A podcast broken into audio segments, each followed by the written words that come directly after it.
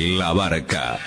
Un espacio abierto a problemáticas y propuestas de la comunidad. Realizan este programa Marcela Juárez y Elena Buyani.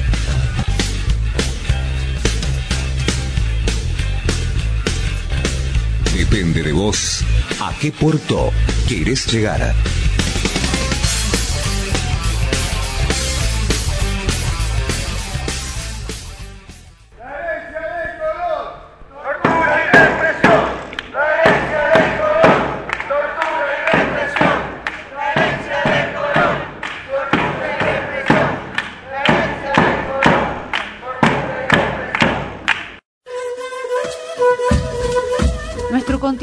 Marcado a sangre y fuego por la irrupción del capitalismo genocida y saqueador de la tierra a partir de 1492, gestó profundos movimientos revolucionarios, libertarios y populares por parte de los hermanos originarios, africanos esclavizados y americanos oprimidos.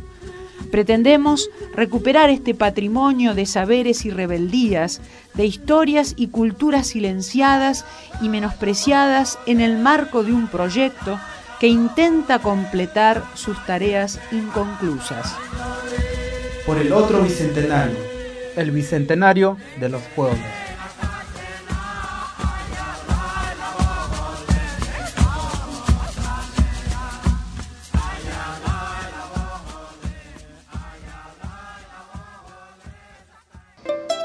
Leite mía, cuimien, les estoy diciendo en la lengua de los mapuche, bienvenidos. Noja Elena Buyani Cani, les digo que yo me llamo Elena Buyani en Quechua. Bae pareco, te pregunto cómo andás, cómo estás en guaraní. Jalaná, te saludo como lo hacen los charrúa entre sí. Y así iniciamos otro programa de la barca, el programa del colectivo Entrelazando en Avia Yala. Como todos los miércoles a partir de las 20 horas por la AM 1380. El programa se repite los jueves a las 10 horas, el viernes a las 21 horas y el domingo a las 17 horas. Y mm, es una ridiculez, es una falta de respeto total para los pueblos, para nosotros, los nacidos en estos territorios, que el 12 de octubre en Argentina se conmemora eh, el Día de eh, la Diversidad Cultural.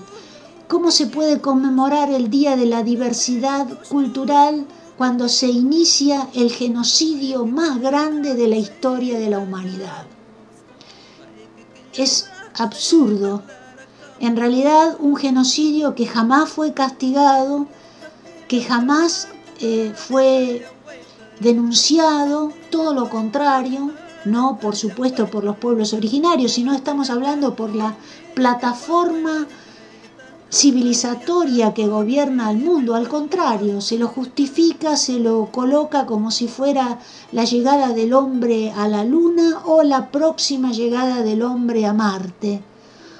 A barrabasadas como estas, en donde nuestra casa, nuestro planeta no cuenta, cosa que para el pensamiento indígena, si no cuidamos nuestra casa, el lugar donde vivimos, todos los seres vivos que nos rodean, no tenemos ningún tipo de futuro. Así que esto de la diversidad cultural es más cháchara colonialista. Para nosotros no tiene absolutamente ningún valor. Y mm, hay años que dedicamos programas enteros a hablar sobre el tema, pero este año todos los programas tienen contenidos que hablan sobre los pueblos originarios. Así que para nosotros todos los días es el día de los pueblos originarios, es el día en donde hay que reivindicar el pensamiento nacido en estas tierras, que es el único que nos ofrece alternativas de futuro, porque es el único que respeta a nuestra casa, a nuestra madre tierra, a todos los seres vivos que conviven con nosotros, que es absolutamente todo lo que nos rodea. y mm, glorificamos a este pensamiento ancestral que siempre fue eh, silenciado, invisibilizado, exterminado eh, por iglesias de todo tipo, católicas, protestantes, gobiernos, sobre todo del norte hacia el sur, de Europa hacia este continente. Y ahora vamos directamente al programa del día de hoy que es para nosotros fundamental, porque trata sobre la violación de derechos humanos en plena democracia, en plena pandemia, en plena cuarentena, en el pueblo de Andalgalá, Catamarca, para defender los negocios de la mega minería. Por eso vamos a entrevistar, como ya lo hemos hecho con Walter Mancilla, al que todos en Andalganá conocen como Ají Butovsky, el artista plástico que nosotros hemos homenajeado en un documental que habla sobre la mega minería en el noroeste argentino, vamos a entrevistar o van a escuchar ustedes la entrevista que le hicimos a Damián Abel, que ha sido una de las 13 víctimas que sufrieron este año la violación de derechos humanos en Andalgalá. Vamos, es una entrevista larga, profunda, y lo que queremos aclarar es que los que han sido responsables de estas violaciones ahora aparecen en la lista de candidatos para las próximas elecciones en Argentina. Una verdadera vergüenza. Escuchamos esta entrevista que para nosotros es fundamental porque estos hechos no pueden repetirse y deben ser eh, castigados con la justicia como corresponde. Así que escuchamos la entrevista que le hicimos a Damián Abel desde Andalgalá, Catamarca. Estamos en contacto con Damián Abel, que es andalgalense de la ciudad de Catamarca, que fue detenido posteriormente a la manifestación que se realizó en esta ciudad el 10 de abril de este año. Eh, ¿Cómo estás, Damián? Es un placer hablar con vos. El placer es mío, que están encantados. ¿Cómo va? ¿Qué parece? Eh, para vos, Elena, y para todos los radioescuchas. Mira, te llamábamos porque queríamos conocer qué fue lo que sucedió con vos precisamente en esa eh, eh, detención eh, que tenemos este, amplia difusión de, de varios entrevistados de Andalgalá, uno de ellos este, Ají, Butovsky, Walter Mancilla, todos lo conocen como Ají. Así que quisiéramos conocer tu versión, ¿qué, es lo, qué fue lo que te pasó a vos? Bueno, a mí qué me pasó. A ver, eh, medio largo y complicado de contestar, de, responder. Los ciudadanos andagalenses eh, tenemos el Consejo Deliberante en pleno, aprobó una ordenanza que eh, proteccionista, digamos, de la zona glaciar y periglaciar, que son justamente las nacientes del río Andagalá, donde está enclavada eh, minera claro. eh, la explotación de Guarrica eh, ahora. Esa ordenanza la declaran inconstitucional de una manera muy, por decirlo, bastante, bastante complicada, ¿viste? La declaran inconstitucional eh, 15 minutos antes de que entre la feria judicial, dándole, sí. no dándole tiempo, digamos, al, al equipo eh, de abogados, digamos, de Asamblea de la Robo. Yo no soy participante de la ciudad de la Asamblea de la Robo, sino simple, un simple ciudadano andagalense. Eh, que, que, presenten, digamos, o sea, la apelación para la Corte Suprema de Justicia. O sea, la Corte Suprema de Justicia de la provincia de Catamarca la declara inconstitucional a esta, a esta ordenanza. Eh, por ende, el pueblo de Andagalá salió a, salió a manifestarse en su conjunto. O sea, mucha población de Andagalá que está en contra de esta explotación que, digamos, queda 17 kilómetros en línea recta de la ciudad de Andagalá. Uh -huh. eh, que más o menos toma eh, lo que fue bajo de la lumbrera, Sí. esta explotación es tres veces más. Y la gravedad de esta explotación es que está justamente enclavado donde es la naciente del río que nos nutre, no solamente Andalgalá, sino a la comunidad, digamos, de Santa María, que son departamentos vecinos. Eh, acá nos medimos eh, nuestra constitución es por departamento, no por partidos, más o menos para que los radioescuchas entiendan. Eh, el municipio, digamos, de Santa María, el municipio de Andagalá, bueno, parte de La Rioja, parte de Tucumán, o sea, todo eso se nutre, digamos, del agua de Andagalá. Andagalá fue por, por, por, muchos, o sea, historiadores, estudiosos, digamos, fue el arrobal más grande del mundo, estuvo enclavado acá en Andagalá. Uh -huh. Arrobal no digo de América, digo del mundo, o sea, justamente Ula Cale, eh, un, un, estudioso, digamos, un ingeniero agrónomo, eh, el más grande del mundo estuvo acá. Después uh -huh. fue la parquetera más grande del mundo y para que están los eh, amigos que, amigos que nos escuchan de Buenos Aires, eh, hoy por hoy mucho de ese parque que se sacó de Agarrobo de Andagalá, hoy se encuentra en el Palacio San Martín, eh, donde funciona Cancillería. Uh -huh. eh, entonces, ante esa situación, comenzamos a salir a caminar, o sea, yo me uní a las caminatas, digamos, en modo, o sea, como, como ciudadano enojado, digamos, ¿no? O sea, como ciudadano indignado por lo que estaba pasando. Justamente comenzamos a salir a caminar fuertes, ¿no? 600 caminatas llevo allá eh, de resistencia. Un antecedente cercano, el más cercano quizá, sea el de las Madres de Plaza de Mayo, con en numerosas caminatas, pero un antecedente sale todos los sábados de salir a caminar, se da solamente la Magalá, eh, se da solamente la Magalá, un caso testigo, digamos, ¿no? Sí, sí. bastante por, en, en, en, en, Latinoamérica de, de resistencia eh, en contra, digamos, de la, la, la minería.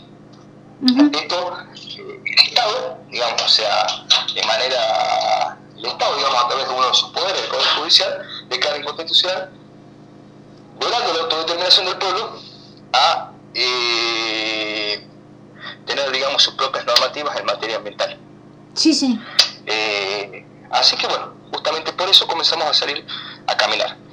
Yo llego a la, caminata, como, como ciudadano de Galicia, comencé a salir a caminar más o menos a partir de diciembre. Y posteriormente a mí, a quien entonces mi compañera, después de esa caminata, bueno, hay un fuerte... Eh, se, digamos, se, se, incendia digamos, la sede de Agua Rica, hay una fuerte indignación social, se incendia la sede de Agua Rica, eh, se incendia parte de la sede del PJ, no el frente de todos, sino del PJ, eh, o sea, se rompe el vídeo básicamente, no, es que se incendia la sede del PJ, y posteriormente a mi compañera, a quien entonces mi compañera y a mí, comienza un scratch a través de los medios de las redes sociales, que se habían armado las bombas molotov en casa, etcétera, etcétera, etcétera. Eh, cosa que, no, eh, que, que, es mentira. Hago la presentación espontánea el lunes, posterior, esto fue un sábado, yo hago la presentación el lunes 12, eh, puedo hablar telefónicamente con la fiscal, le comento, digamos, que estaba pasando por esta situación, eh, la fiscal dice, mira, en contra tuya no hay nada. Eh, el martes recibo un, recibo un llamado telefónico eh, a mi celular, un número desconocido, atiendo, era justamente pidiéndome que presente de nuevo, o sea, el martes 13, que me presente de nuevo, porque ya llegaba la orden de detención mía, que era por un, por un par de horas, básicamente, que ya me había llegado a presentar, que iba a quedar en situación de arrestado, pero que me presente, que me presente. Hago otra segunda presentación ya espontánea, digamos, o sea, también espontánea porque no, no fue en ningún momento tuve agarramientos ni nada, y quedo eh, detenido ese día, esa misma tarde eh, me, eh, me hacen firmar, digamos, la detención por la visualización en las redes sociales, o sea, así juzga Catamarca, así juzga la, fiscal Rodríguez, o sea, a través de los que se vio en las redes sociales, o sea, de los videos firmados en las redes sociales, que en mi caso particular se me ve caminando la manifestación y se me ve, digamos, a mitad de la calle en una corrida, digamos, o sea, que voy corriendo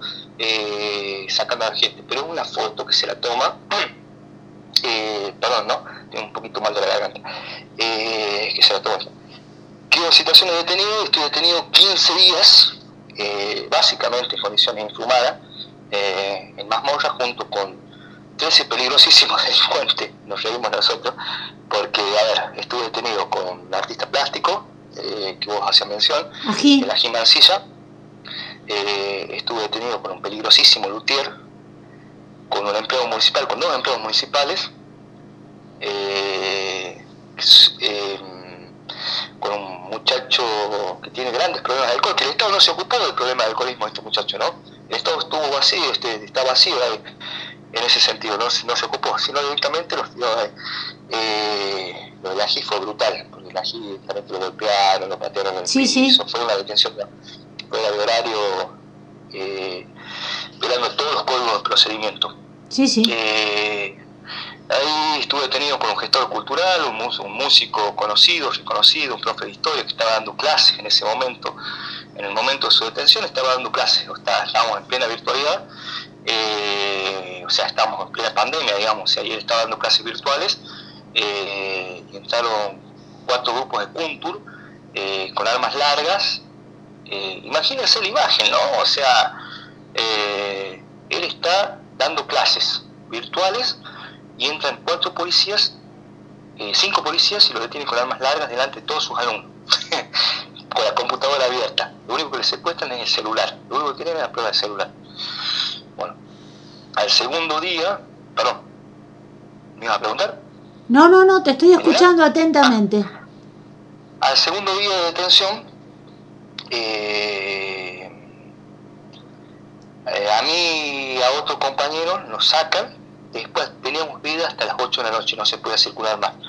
Un grupo especial de Catamarca, eh, de, investigaciones, me separa a mí y a otro compañero, y nos llevan a oficinas diferentes, en ese momento se presenta un oficial, me dice no me hagas perder tiempo, soy el oficial Pereira de investigaciones, eh, dame tres nombres, y porque vos no sos para estar acá, vos tenés 23 años de servicio, si yo trabajo los 18 años de la administración pública.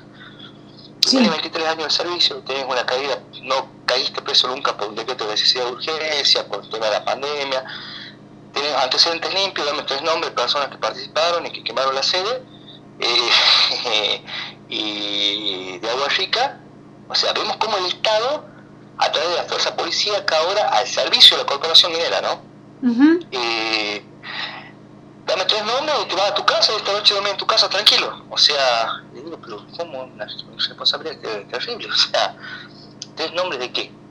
De ciudadanos, de, de, gente que participó, mira, y me comienza a mostrar en el celular, el celular de él los videos, digamos, de la gente. ¿Lo conocías a esta persona? Realmente era irresponsable decir qué persona había sido o no había sido, digamos, la que había sobre roto la, la, la sede de Agua Rico, no, porque, o sea, era gente que iba caminando por la calle, básicamente, ¿no? Uh -huh. eh, estamos hablando de una población de 15.000 habitantes, nos conocemos absolutamente todos. Yo tenía que dar tres nombres de esas personas. Esa noche dormí en mi casa. O sea, eh, de una manera muy dura, o sea, de una manera muy fea, muy fuerte, está. Cuando yo estaba charlando con él, entran cuatro puntos con cara tapada, o sea, con la cara tapada hasta se le veían solamente los ojos, eh, con los bastones, tomando los bastones.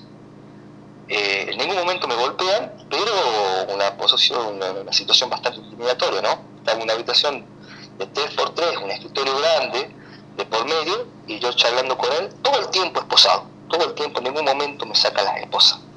Eh, dice, por favor, no me hagas perder tiempo. No, digo, no, para mí es una responsabilidad del ¿no? porque es un vecino, gente que conozco, gente que cruzo a diario, sea por mi trabajo y el resto. Y bueno, me dice, no querés colaborar. Y comienzan a hablar, por ahí si me quiero un cachito les pido perdón. Eh, a vos, Elena, y a los radioescuchas. Eh, me dicen, tu hija Malena, ¿sigue viviendo en Córdoba, en Independencia y San Juan? Sí, sigue estudiando medicina, le va bastante bien a la nena, ¿no? Sí, le va bastante bien a mi hija. ¿Y tu hijo Tiziano sigue viviendo en Villa Cuba, que en Catamarca? Sí, sigue viviendo en Villa Cuba, Catamarca. Ah, en tal calle, dale el nombre de la calle. Sí, perfecto. Sí, ahí vive mi hijo. Ah, o sea, así, como te qué terrible. contando, de esta manera. Entonces, eh, sí, siguen viviendo de esa manera.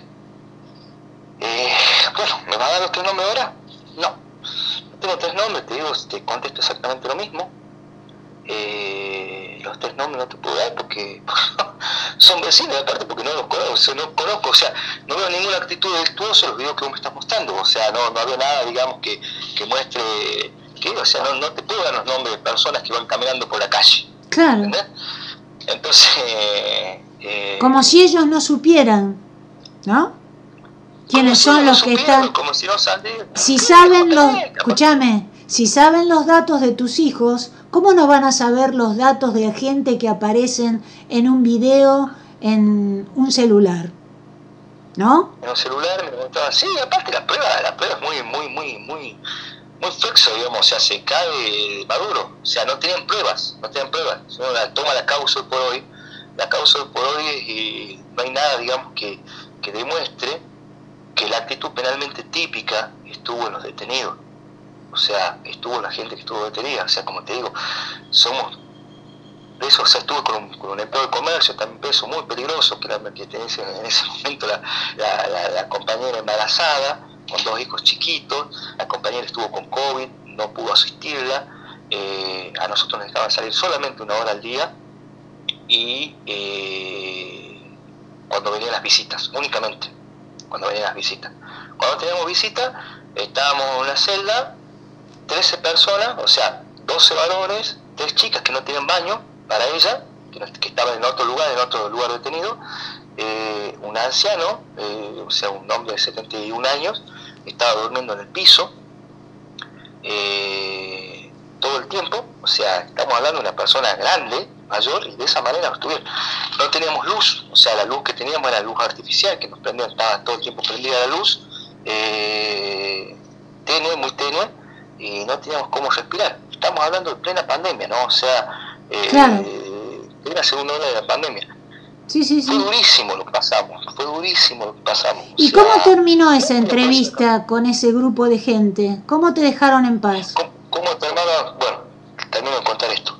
Eh, porque por ahí mezclo los relatos porque todavía no queda claro, no me queda claro, digamos, o sea, que lo que pasó fue tan duro que estamos hablando, digamos, o sea, ni, García Márquez, ni la mente tan brillante de García Márquez hubiese pensado esto. Eh, bueno, me dice, no me, no me quieren el nombre, bueno, listo, se viene, uno bastante alto, estoy hablando de una persona de casi un metro, dos metros, metro veinte y pico, eh, se viene fornido, musculoso, se viene encima mío y me dice parate, cuando yo me paro, hago un paso para atrás y siento la bota del punto que me toca en el tobillo. Entonces dice, no tengas miedo, no te van a hacer nada, porque yo siento la respiración del cúntulo en la nuca, digamos, básicamente, ¿no? Mm. Eh, entonces me rodea con el brazo, me agarra fuerte el hombro y me dice, los nombres que no me des vos, me los va a terminar dando, Malena. O sea, Malena es mi hija. Claro. Dice, los nombres que no des vos, me los va a terminar dando Malena. Obviamente, yo esa noche no dormí, yo tengo mis viejos grandes, mi viejo tiene Parkinson, eh, mi mamá tiene ser sangrante, entonces no tenía quien me visite, no salía, hace tres noches sin dormir, por miedo a mis hijos.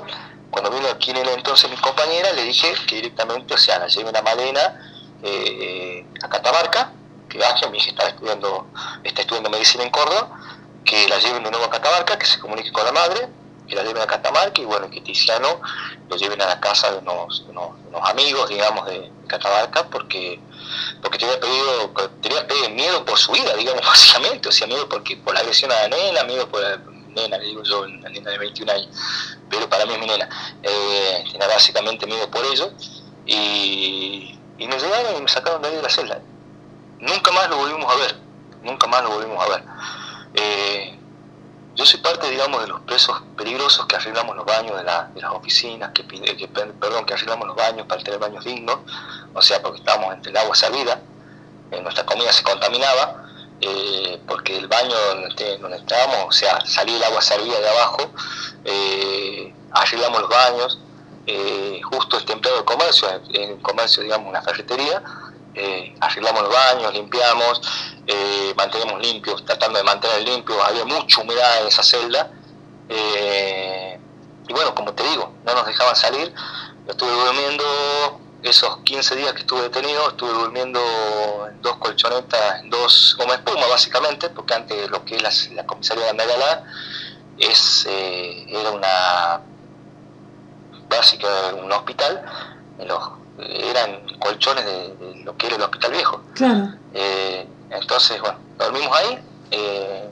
nos acomodamos como podíamos, bueno, los dolores de los chicos que habían sido eh, golpeados los sentíamos a la noche, que, se quejaban, no, no, no pudimos dormir básicamente y pasamos esos días. Hubo mucha presión nacional, presión internacional, por la cual eh, la decisión política era llevarnos a la cárcel a nosotros. Como te digo, ninguno de los que estuvimos ahí tenemos antecedentes.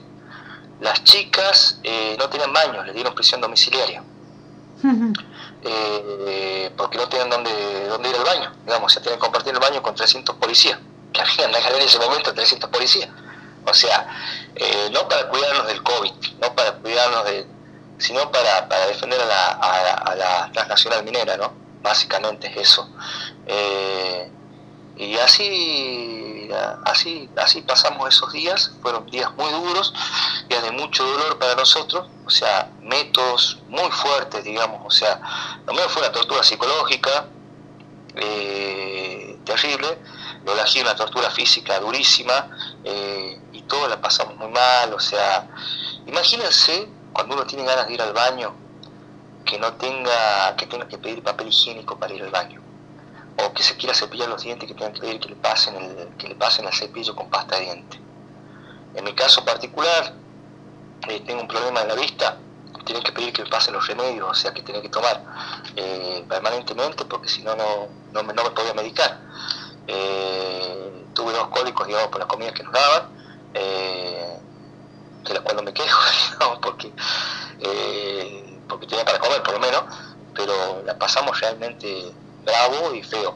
Pasamos realmente bravo y feo, sin tener ningún tipo de antecedente, simplemente por defender lo que consideramos justo, lo que consideramos justo, que es nuestra agua, nuestra vida, nuestro medio ambiente sano, nuestro derecho a autodeterminación en materia ambiental, defender lo que nosotros creemos que es convincente, que lo podemos discutir, que puede estar de acuerdo o no, eh, pero nosotros defendíamos eso, y eso se discute eh, en base al respeto, pero no en base a la detención. Eh, bueno, después de una orden de un pedido de Buenos Aires de que, de que dialoguemos, pero cuál era la forma de diálogo que nos pedían, sí. era que con nosotros adentro, con las máquinas en el cerro trabajando, y era una forma desigual, totalmente desigual de hablar, o sea, de dialogar. O sea, y con la amenaza de que nosotros pasamos a la cárcel si no había diálogo. O sea, tres meses preso. Claro. Con peligrosos delincuentes, con gente que realmente cometió delitos, o sea, con delincuentes comunes, que no era nuestro caso, que no era nuestro caso. O sea, como digo, o sea, un profesor de historia dando clases, un, empleado de comercio, eh, un artista plástico, eh, un gestor cultural, en mi caso soy gestor cultural, en este momento estoy hablando del Museo del Trabajo.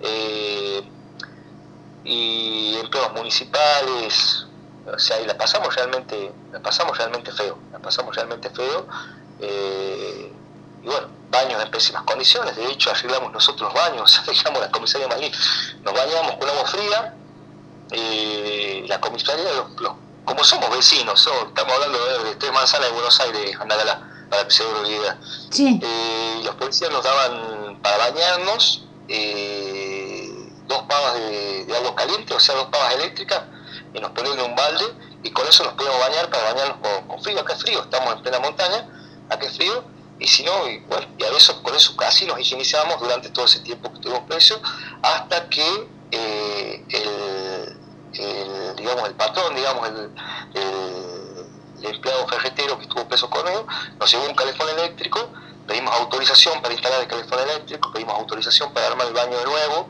para tener un baño digno. O sea, básicamente lo queríamos nosotros, condiciones dignas de, detención. Sí, sí, y, sí. Y eso fue así, así la pasamos nosotros los peligrosos andagalenses. ¿Y ahora te siguen molestando? ¿La policía te sigue controlando? La policía Y nosotros para salir, a ver, nosotros estamos en situación de procesados. Yo para salir de Andalgalá, para ir al departamento Belén, para salir, o sea que queda a 70 kilómetros de Andalgalá, que, que, lo hice ahora en bicicleta, eh, este fin de semana que pasó, eh, tuve que pedir permiso eh, a la fiscal, mandar una nota. O sea, yo, si tengo que hacer un trámite, yo soy curador de mi papá, que tiene Parkinson, o sea, estoy en, estoy en caso, digamos, de la curatela. Estoy a cargo de la curatela de mi papá. al cual no lo pude cuidar, ¿no? O sea, durante todo ese tiempo se tuvo que hacer cargo de mi mamá y tuvo que venir una hermana de Buenos Aires a cuidarlo a mi papá mientras yo esté preso. y eh, fue, fue muy duro, digamos, ese momento. O sea, yo para salir tengo que firmar, tengo que firmar y pedir autorización y ver si la fiscal me deja o no me deja salir. En el caso mío, en el caso de la acción, en el caso de todo. ¿Cuáles eh, fueron los, las adhesiones que ustedes tuvieron?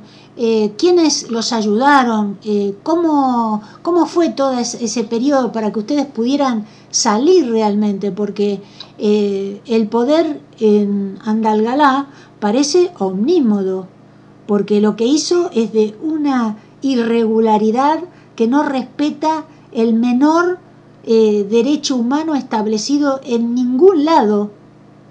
Así que... A ver, para, que te des una idea. Sí. Eh, la abogada, la, la, la fiscal actuante, que determina, digamos, la detención no solamente mía, sino de 60 personas más. Estoy hablando de una, de, de, en mi caso particular, de una presentación espontánea que hice para denunciar que me estaban escrachando por las redes sociales, eh, que había llamado a bomba molotov en casa. Es, fue abogada de la minera, es casada con, o sea, con, un ex trabajador minero, eh, entonces como que muy, muy parcial, digamos, su virada fue abogada de Agua Rica, puntualmente, que la, que la empresa se llamada Golf. Eh, y bueno, en nuestro caso particular fue, o sea, no, no, hay, digamos, no hay una parcialidad, o la, que la justicia tiene los ojos vendados. Acá es mentira, acá es mentira. Eh, logramos, o sea, el apoyo que tuvimos fue muy fuerte del CERPAG, eh, el Centro de Paz y Justicia, de, Servicio de Paz y Justicia de, de Pérez Esquivel, Norita Cortiñas, que estuvo todo el tiempo con nosotros, ayudándonos. Eh, no se le acaba las pilas, Norita es una grande. Eh, bueno, caso particular, por ser un militante del MTE, digamos, y el resto, Juan Graboy estuvo también eh, eh, dando una mano. pero tuvimos, digamos, mucho apoyo, bueno, artistas, Ricardo Mollo, estuvo de los más conocidos, digamos, y muchos artistas conocidos que salieron a, apoyar, digamos, nuestra lucha, ¿no? Eh, la lucha del pueblo de Andagalá. Ricardo Mollo es una persona que está... Y bueno, eh, por nombrarte algunos, ¿no? O sea, eh, Loli Molina de Uruguay, muchísima gente que, que salió que salió digamos a, a, respaldar nuestra lucha Natalia Oreiro eh, eh, por nombrarte algunas figuras conocidas, pero básicamente Pérez Esquivel y Norita Cortina estuvieron, tuvieron una charla después de salir detenidos, eh, bueno, la gente de ATIP eh, también estuvo con nosotros, por la, apoyándonos, digamos, desde el punto de vista psicológico, sí, sí. después de salir estuvieron, digamos, fuertes. Luego Pérez Esquivel puso a servicio, digamos, todos sus abogados, todos sus abogados. Eh, de hecho, Mariana Cat es una de nuestras, eh, nuestras abogadas, digamos, defensoras, que trabaja con el, Servicio de, Paz y Justicia. Es una de nuestras abogadas, junto con un equipo de abogados interesante que tenemos acá. Y que estamos esperando que la causa se mueva. Ya pasaron más de 80 días, o sea, el plazo judicial establece 40 días. Si 40 días esto no se eleva a juicio, tiene que pedir la fiscal 40 días más. Eh, eso no pasó, directamente, no pasó. Nosotros hace, estamos hablando del 13 de marzo a la fecha, sí. no tenemos ninguna notificación de nada. O sea, tenemos 17 testigos que presentamos que no nos vieron, o sea, en ese momento haciendo absolutamente nada. La minera tiene tres testigos que nos señalan. Y que no saben ustedes quiénes son tampoco. Claro. Yo personalmente no conozco a ninguno. Personalmente no conozco a ninguno. Claro. Eh, personalmente no conozco a ninguno. Después, posteriormente a eso, cuando estaba preso, eh, esposado, me sacan a una oficina contigua, yo soy un empleado legislativo. A la vez soy gestor cultural, trabajo, digamos, en un museo arqueológico de acá de la ciudad de Andagala. Eh, y me cesan la inscripción como empleado legislativo. Sí. una curatela en curso, ¿no? O sea, tenía una curatela de mi papá con Parkinson, mi mamá con... para ayudarlo, digamos, o sea, mi papá, eh, y me cesan, digamos, la inscripción, eh, que viene renovando desde el 2012 a la fecha permanentemente por el estado de salud de mi papá. Como no puedo pasar del Poder Legislativo al Poder Ejecutivo, que es donde pertenece el museo, eh, me cesan la inscripción. Hasta en ese momento, el CDP, no digo nada, digamos, el CDP, digamos, o sea, el ATE provincial, me llama el abogado pidiéndome que pida disculpas por, la, por esto, y le digo, pero ¿cómo voy a pedir disculpas de un delito que no cometí? De algo que no hice. Sí, increíble. Entonces, eh, después eh, Hugo Godoy, Cachorro Godoy, eh, me llamó por teléfono y me, y me dijo, bueno, tenés, sabes que tenés eh, eh, ATE a disposición. Eh, y así nos fuimos moviendo, o sea, eh, fuerte. Eh, bueno, obviamente la Sala Permanente de los Derechos Humanos estuvo presente, eh, fue, digamos, un- un- una movida fuerte para tratar de, de defendernos, fue, digamos, fuerte a nivel nacional. Pero eso no nos trasladó a nosotros, ¿no? sino en este momento seguiríamos en la cárcel, nosotros estaríamos presos en la cárcel como cualquier preso común. Tengo un detalle, Elena, para que lo tengas en cuenta. Sí, Un abusador condenado por abuso, condenado con condena firme por abuso, eh, le dieron, digamos, la, o sea, la, la, la, la domiciliaria por 150 mil pesos. ajá, A nosotros nos pedían una indemnización de 350 mil pesos para poder salir. sí, A ver, eh, nosotros no hicimos nada. claro. Nosotros no, no solamente no hicimos nada, sino que lo nuestro es, una, es un abusador, una persona que violentó un cuerpo. Salió en libertad, o sea, pagando, o sea, con una, una fianza de, 300, eh, de 150 mil pesos. A nosotros pagamos una fianza de casi 300 mil pesos. Eh, lo que tuvimos que pagar es el doble. Es más fuerte para ellos romperle un vidrio a agua rica que violentar un cuerpo de una persona, que violentar el cuerpo de una persona. Claro, además que Eh, ustedes tampoco lo hicieron, eh, romperle un vidrio a Guarrica. Que ustedes tampoco lo hicieron. Eso hay que aclararlo. Eso nosotros defendemos nuestra nuestra nuestra, eh, nuestra inocencia, defendemos nuestra inocencia. Todos los que estuvimos presos somos totalmente inocentes, somos totalmente inocentes, puedo hablar por mí y por el resto de los chicos que estuvimos detenidos. Eh, no hicimos absolutamente nada. Eh, participamos en una caminata pacífica. En algún momento se desmadró, estuvo infiltrada, no sé qué es lo que pasó. Eh, y se rompió la sede de Agua Rica, eso no puedo decir, pero había en ese, en ese momento había 4.000 personas, estoy hablando de una población, 4.000 personas de la población de, creo que el último censo a 17.000 habitantes. Sí, Eh, así que, y participamos en una caminata pacífica, no hicimos absolutamente nada. claro. Y ahora hay, hay, hay una cosa que hay que aclarar. Eh, disculpame que te interrumpa un segundito. Sí, Eh, son eh, las caminatas que han realizado sobrepasan las 600 caminatas y nunca y siempre fueron pacíficas. Eh, pueden registrar cualquier cantidad de documentación al respecto.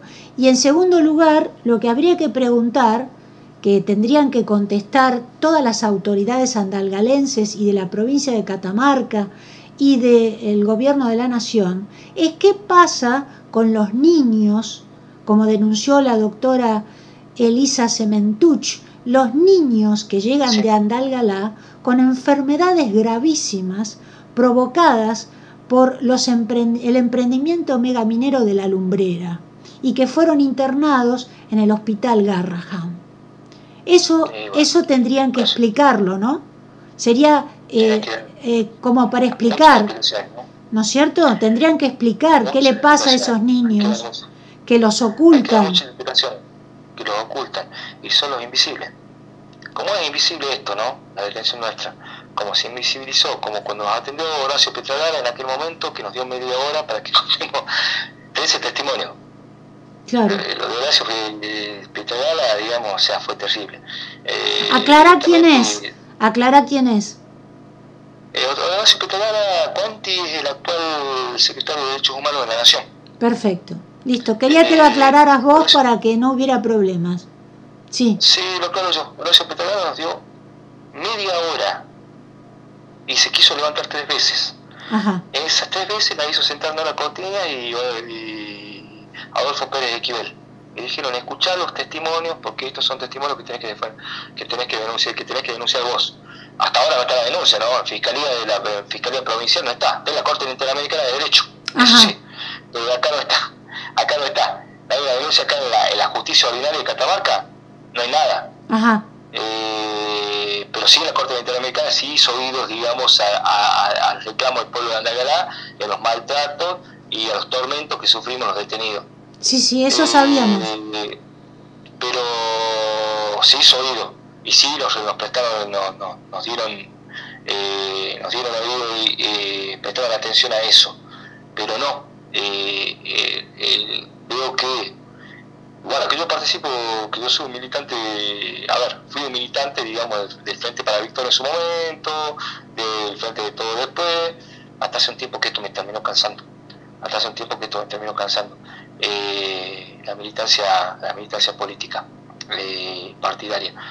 Pero porque básicamente pasan este tipo de cosas, se violan los derechos humanos de las personas que no tenemos nada que ver que simplemente defendemos la autodeterminación de los pueblos, que queremos vivir como queremos vivir.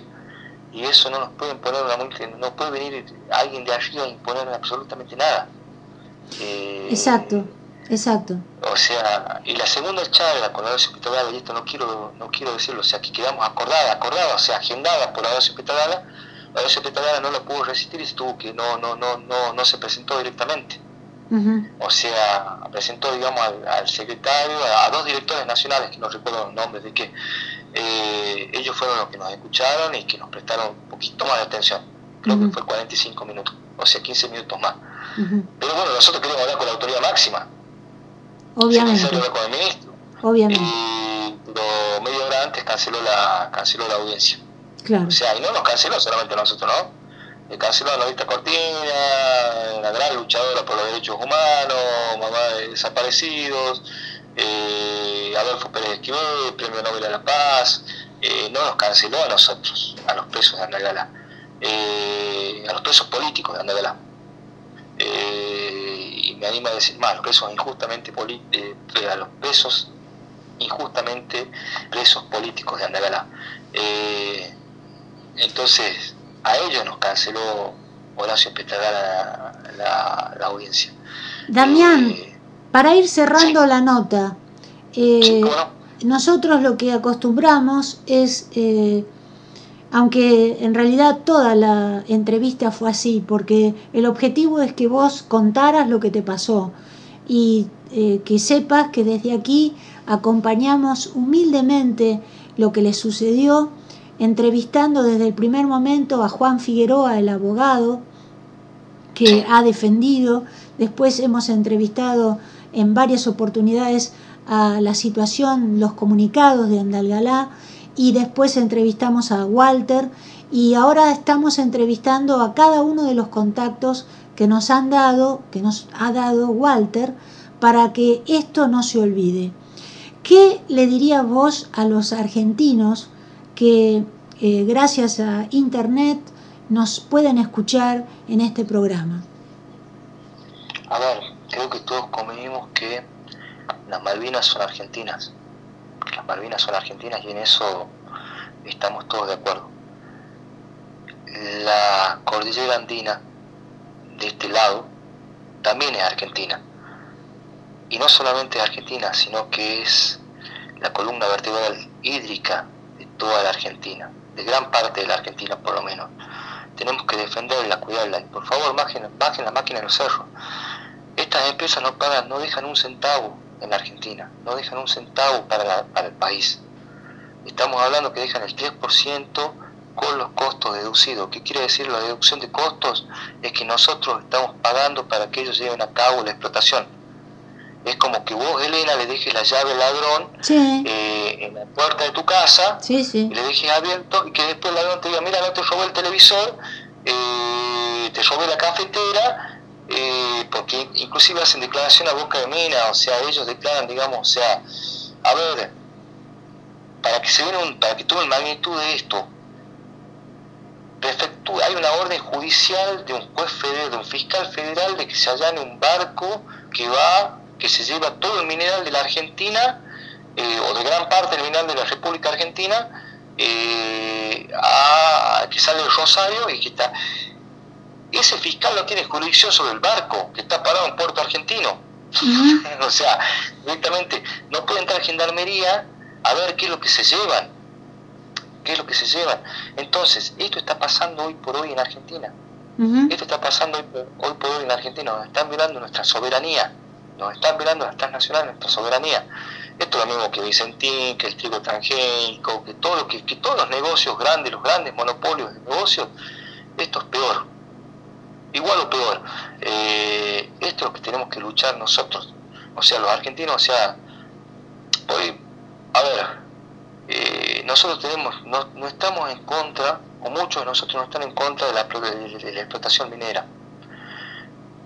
Somos dueños, digamos, gracias a Dios los argentinos, somos dueños de la Rosita, la Nacional Argentina. Sin embargo, eh, ¿qué es lo que nos pasa ahora? Estamos entregando todo eso a las transnacionales, todo a las transnacionales. Así que bueno, con eso corto mi nota. Bueno, eh, Damián, te agradecemos profundamente eh, la entrevista. Sí. Para mí fue un inmenso placer hablar con ustedes. Que esto quede en la memoria del pueblo argentino. Que esto quede en la memoria del pueblo argentino, por favor. Eso es el pedido fuerte que le hacemos. Eh, tomemos conciencia. Tomemos conciencia de qué es lo que nos está pasando. Que esto pasa. Que Andalgalá también es parte de la Argentina. Así que un pueblo cordillerano perdido en la Argentina que tiene mucho para dar y mucho para ofrecer eh, y que tiene habitantes que son que son argentinos y que los, que, los tenemos que defender. Así que bueno, un fuerte abrazo para todos. Eh, muchísimas gracias Damián.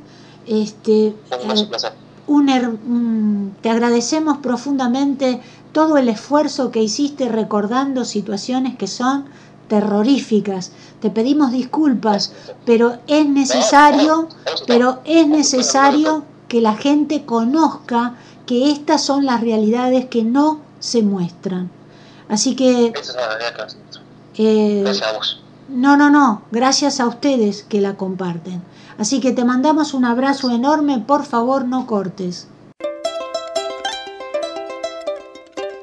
Acabas de escuchar la entrevista que le realizamos a Damián Abel de Andalgalá, Catamarca. Y ahora sí te pedimos más que nunca que nos ayudes a difundir esta entrevista, como la entrevista que le hicimos a Walter Mancilla, también de Andalgalá, y estamos buscando nuevas entrevistas entre los 13 asambleístas que fueron víctimas de violación de derechos humanos porque esto se tiene que conocer, no puede quedar en el olvido, debe intervenir inmediatamente la justicia, porque así tiene que suceder. Así que ayúdanos a difundir esta entrevista, como casi todos los programas de La Barca, que estamos contando realidades que los medios ocultan por completo.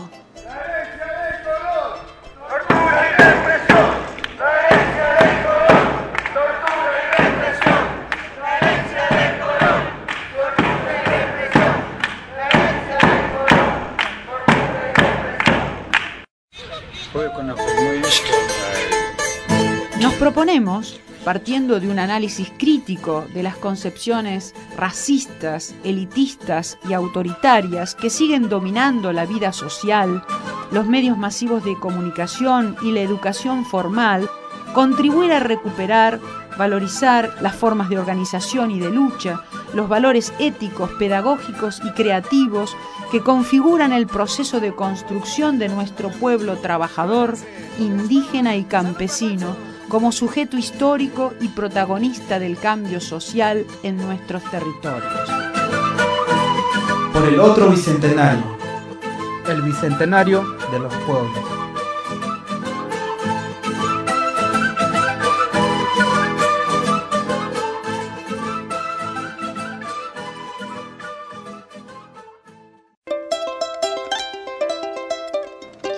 En la barca como todos los miércoles a partir de las 20 horas en la AM 1380, el programa de la barca, el programa del colectivo entrelazando en Abya Yala. Abya Yala es uno de los nombres originarios de nuestro continente y hay que utilizarlo cada vez más porque eso significa descolonizar la historia, que es fundamental, porque es la única manera que podemos lograr tener un futuro diferente para no repetir lo que ya vivimos. Y ahora vamos a compartir eh, las palabras de la llegada a Humahuaca de la sexta caminata del Capajñán que salió el 2 de octubre de La Quiaca y que va a llegar el 12 de octubre a San Salvador de Jujuy, mejor dicho, que ya llegó a San Salvador de Jujuy. Estaba leyendo eh, un informe sobre esta caminata, por eso me equivoqué. Así que ahora vamos a escuchar palabras de la gente, de los originarios que están marchando por la vida, por el agua, por los territorios, para que la ley 26.160 sea prorrogada, que es una ley de relevamiento territorial para que se reconozca la propiedad preexistente territorial de los pueblos originarios en Argentina, basada en la Constitución Nacional, en convenios internacionales como el convenio 169 de la OIT y demás leyes que en Argentina no se respetan. Así que escuchamos eh, palabras de los organizadores a la llegada a Humahuaca de esta caminata el Capajñán, en Jujuy, por supuesto. De la milenaria ciudad de los Humahuacas nos sumamos a la sexta caminata Capajñán por el equilibrio y el respeto de la vida en todas sus formas, por la preservación del agua, fuente primordial de la vida, sin la cual los seres vivos no podemos existir, por la reafirmación de nuestra cultura enriquecida sabiamente durante miles de años y que se remonta a través de los siglos para estar siempre presente, por la vigencia de los derechos indígenas consagrados en la Constitución Nacional, el Convenio 169 de la OIT, la Declaración de los Derechos de los Pueblos Indígenas y otros documentos, por el derecho a vivir en armonía con la naturaleza, desarrollando actitudes de reciprocidad entre todos los seres, por la permanencia de nuestra presencia pasada, presente y futura, aportando nuestros valores, conocimientos, sabidurías, cuya fortaleza se consolida como la roca de los antiguos cerros Jayaya, pueblos indígenas.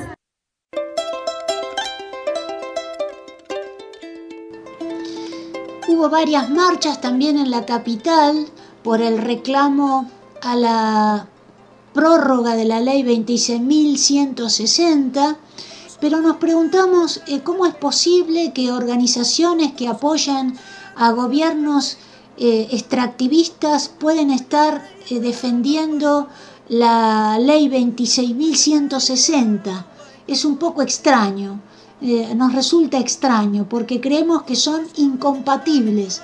Eh, no se puede ser extractivista y ser indígena, es imposible porque el extractivismo destruye a la madre tierra, así que no tiene sentido. Por eso mismo este, replanteamos a todos eh, los partidos políticos eh, la falta de la presencia, de la verdadera presencia indígena, porque como en Argentina son todos extractivistas, es decir, todos en contra del pensamiento indígena, es muy difícil encontrar a uno, a un originario de verdad que esté dentro de sus filas. Por eso a veces nos preguntamos qué significa apoyar al extractivismo y apoyar a los pueblos originarios. Es imposible. De acá lo reclamamos con todas nuestras fuerzas.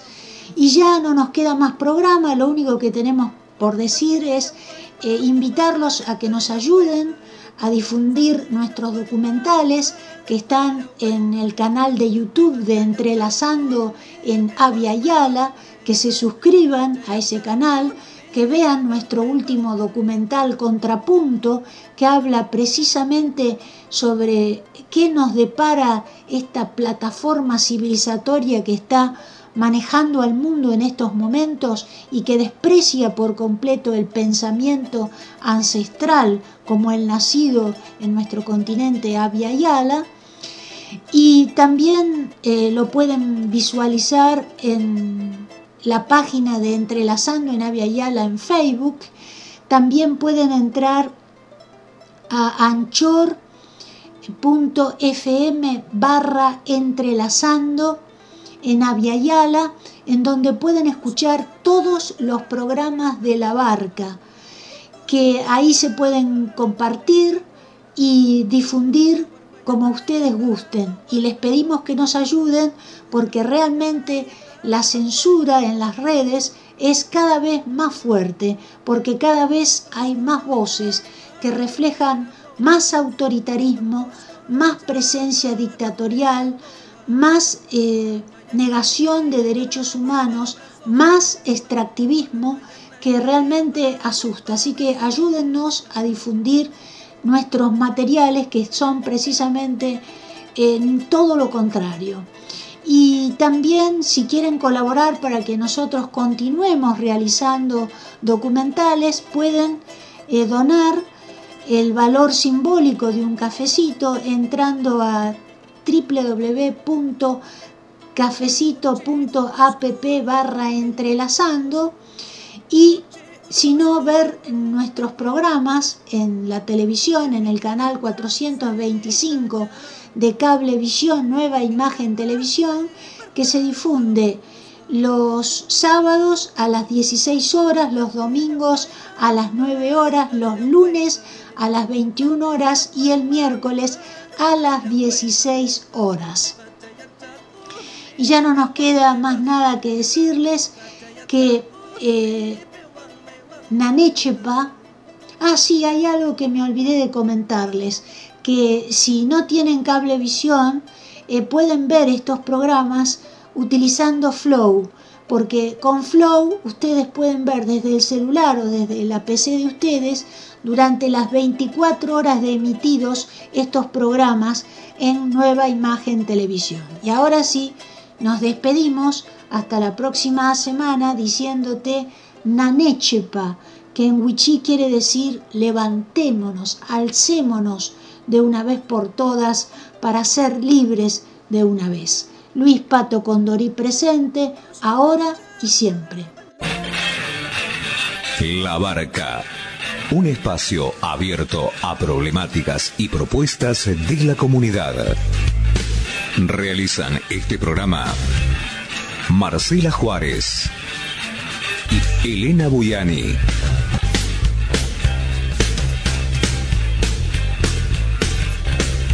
Depende de vos a qué puerto quieres llegar.